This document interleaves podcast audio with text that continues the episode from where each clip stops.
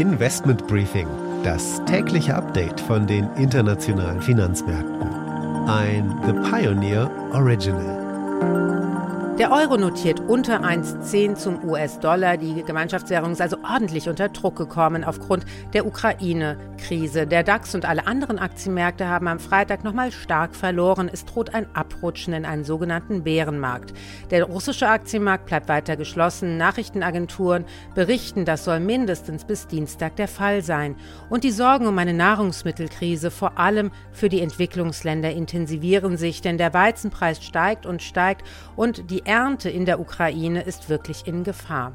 Der Ölpreis steigt weiter, die Nordseemarke Brent notiert nun über 118 Dollar und auch hier wachsen die Sorgen, dass Russlands Exporte ausfallen könnten. Russland ist ja der zweitgrößte Ölexporteur der Welt nach Saudi-Arabien. US-Außenminister Blinken reist ins Baltikum und auch die Chinesen werden dieses Jahr ihre Militärausgaben massiv erhöhen. Damit einen dennoch guten Morgen aus Frankfurt. Ich freue mich, dass Sie wieder mit dabei sind. Mein Name ist Annette Weißbach mit einem morgendlichen Blick auf die Märkte.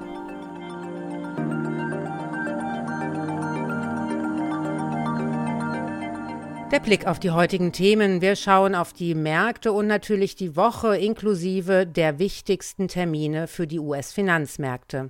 Ein Blick voraus auf die EZB mit Dirk Schumacher, er ist Volkswirt bei Natixis. Das Argument der Tauben im Rat war ja bislang immer, dass auf mittlere Sicht die Inflation sich wieder beruhigen wird. Hier ist klar, dass die Dezemberprognose für die Inflation in diesem Jahr viel zu niedrig war und dass eine Revision nach oben stattfinden wird. Auch schon vor der Invasion war das offensichtlich. Danach nochmal an die Wall Street und zu Anne Schwedt. Hier klären wir, was man eigentlich unter dem Begriff Agflation versteht und warum das in den USA wegen dem Ukraine-Krieg jetzt immer mehr zum Thema wird. Die Aktie des Tages ist Rheinmetall vor dem Hintergrund der gestiegenen Ausgaben für Rüstungsgüter.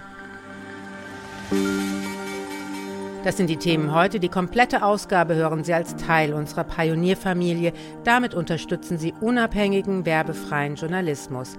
Alle Informationen dazu finden Sie auf unserer Webseite thepioneer.de. Ich hoffe, wir hören uns schon bald in aller Ausführlichkeit wieder.